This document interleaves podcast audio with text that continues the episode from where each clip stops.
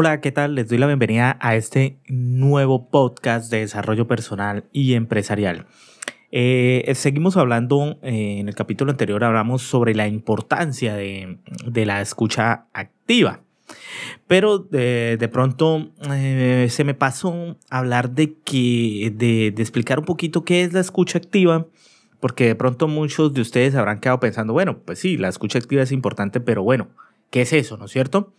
Entonces, eh, esa es una de las cosas que más trabajo en, mis programas de, liderazgo, de líder coach, donde aprendemos eh, herramientas de comunicación importantes, especialmente enfocadas en, el coaching, ¿no?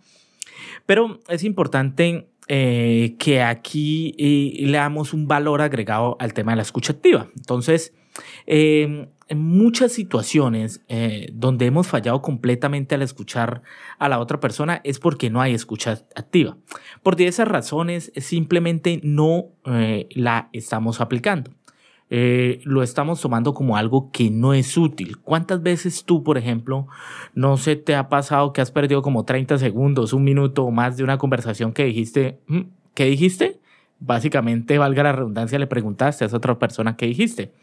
La razón por lo que esto sucede es porque tú no has podido escuchar, obviamente, activa, de manera activa, activamente. La palabra activa se podría sugerir como eh, escuchar de manera diferente, o, cuando hablo de la escucha activa, se podría decir que es escuchar de manera diferente a, a lo que normalmente se hace. Eso eh, parece obvio. Eh, hay dos estados cuando nos estamos comunicando con otra persona, la escucha activa y la que no lo es, así de sencillo. Entonces la escucha activa es el arte de escuchar con significado. Escucha bien esa palabra, con significado, para que podamos entender todo lo que los demás las eh, personas nos están diciendo, es decir, encontrarle un significado a la comunicación. Es por eso que debemos estar atentos, escuchando activamente. Esto no necesariamente te está asegurando el entendimiento, pero eh, vamos por lo menos a saber que no entendemos, porque muchas veces estamos perdidos en la comunicación y no sabemos si de verdad cogimos, como dice por ahí, cogimos la información o, entendemos cuál es la información que se nos está dando.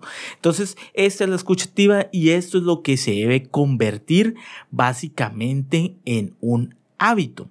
Entonces, en este podcast, como su nombre lo dice, vamos a hablar sobre esas barreras de comunicación eh, mm, de la escucha activa, esas barreras comunes de la escucha activa. ¿Cuáles son esas barreras comunes? Mm, son varias y, una de ellas es la ignorancia y el engaño. ¿De qué trata esto? Esta es la primera barrera de la escucha activa y simplemente es de que eh, no nos estamos dando cuenta a qué viene lugar el tema de la comunicación. La mayoría de nosotros puede pasar por la vida perfectamente em, eh, adecuada, sin, sin, de manera adecuada, podemos hacerlo sin desarrollar estas habilidades de escucha activa, sobre todo porque muchas veces no somos capaces de escuchar y clasificar como una habilidad para empezar a desarrollarnos mejor y porque casi todo el mundo está en el mismo camino de no escuchar de manera activa. Entonces, en un mundo de ciegos, el tuerto es rey, como dicen el, dicho por ahí.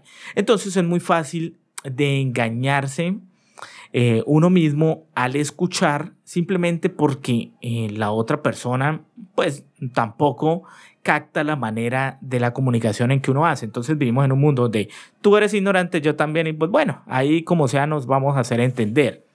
Incluso cuando tú hablas eh, enfrente a una persona que escucha de manera pésima, todavía no se puede ni siquiera entender cuán malo lo está haciendo esa otra persona. Solo cuando real, o, cuán malo tú lo estás haciendo frente a otra persona, perdón. Es solo cuando tú realmente te enfrentas a un oyente, a un comunicador dotado, que te das cuenta que estás en la ignorancia del tema de la escucha activa y entonces ahí es cuando podemos ser conscientes de qué tanto es lo que carecemos con el tema de la escucha, ¿no? Otro factor importante son los sesgos y prejuicios. La interpretación personal del oyente, del que está escuchando la información, puede hacer que se responda negativamente a, un tipo de comunicación o a una afirmación. Se asume o se conoce la, la, situación que ha enfrentado de manera similar en el pasado o permite que esas ideas preconcebidas puedan colorear la forma en que lo responde. En el primer caso, el oyente no escucha adecuadamente porque cree saber la historia completa. Entonces esto significa que podríamos menospreciar el problema u ofrecer una respuesta que no cumpla las necesidades de, de, de la otra persona. ¿sí? Entonces muchas veces nosotros somos jueces de manera, mm, mm, de manera muy parcializada de, de, lo que se está diciendo en la otra comunicación por las mismas creencias, porque estamos pensando en lo que creemos, en lo que nos enseñaron a nosotros o cómo nos, eh, eh, lo, lo hemos aprendido. El tema en cuestión, una de las cosas que falla es que no nos interesamos muchas veces por lo que las otras personas están diciendo.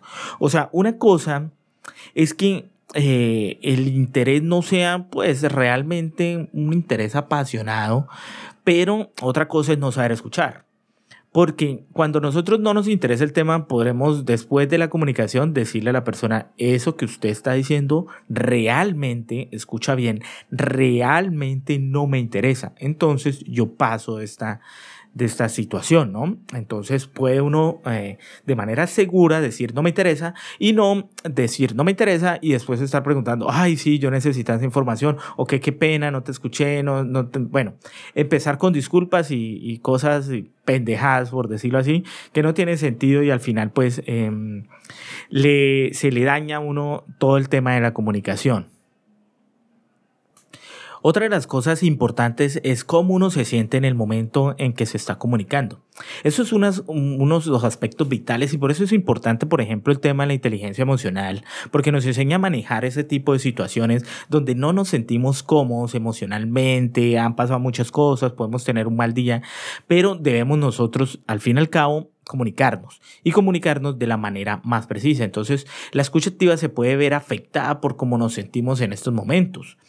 Eh, si no se tiene cuidado, si tú no tienes cuidado de cómo estás, qué es lo que estás sintiendo o, qué es lo que está transcurriendo en ese momento por, por, tus pensamientos, por tu cuerpo, tus emociones, pues puede afectar en gran medida la forma en que respondes a ese tipo de comunicación y obviamente eso puede llevarte, por ejemplo, en el trabajo a entender de una manera inadecuada, hacer un trabajo inadecuado y tener problemas con tu jefe o con algún proyecto que tengas en mente. Entonces, ah, hablamos ahora también de la, del tiempo y el lugar, ¿no? Hay aspectos y, factores físicos que influyen a estar dispuestos o no y ser capaz de escuchar activamente. Y uno de ellos eh, es el lugar en que uno se encuentra. Si uno no, no, se encuentra en un lugar como, en un lugar de acuerdo a las circunstancias en que sea la comunicación, pues no sirve. Por ejemplo, hablar de un tema personal en el trabajo, pues no tiene como mucho sentido y no se presta para uno eh, prestar, valga la redundancia, o, poner la atención adecuada para, para escuchar de manera activa.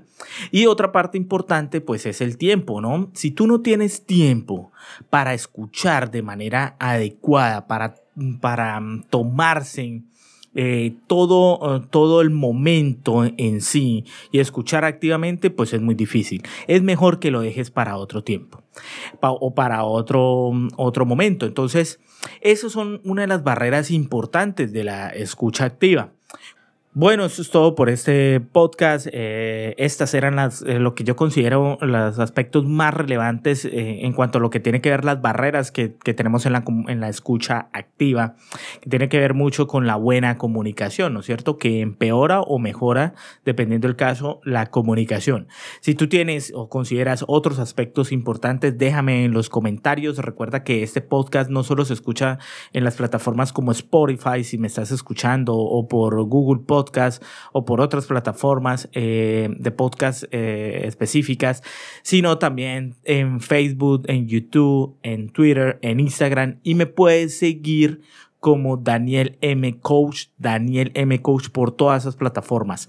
Si te gusta mi contenido y quieres ver más de, ese contenido, ya sea en, en, podcast o en videos, pues puedes consultarme también en las otras plataformas que hay otro contenido adicional a lo que tú estás escuchando ahora.